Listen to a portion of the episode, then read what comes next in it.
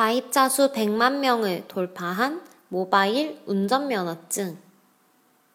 지난 6월 말 출시된 모바일 운전면허 확인 서비스가 빠른 성장세를 보이면서 이번 달 기준 가입자 수 총 100만 명을 돌파하였다.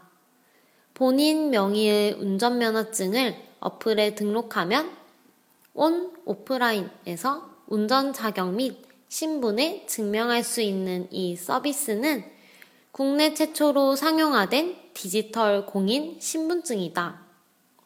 비대면 문화 확산과 높은 편의성 덕분에 앞으로도 이와 같은 모바일 신분증이 더욱 활성화될 것으로 예상된다. 한유资讯尽在韩知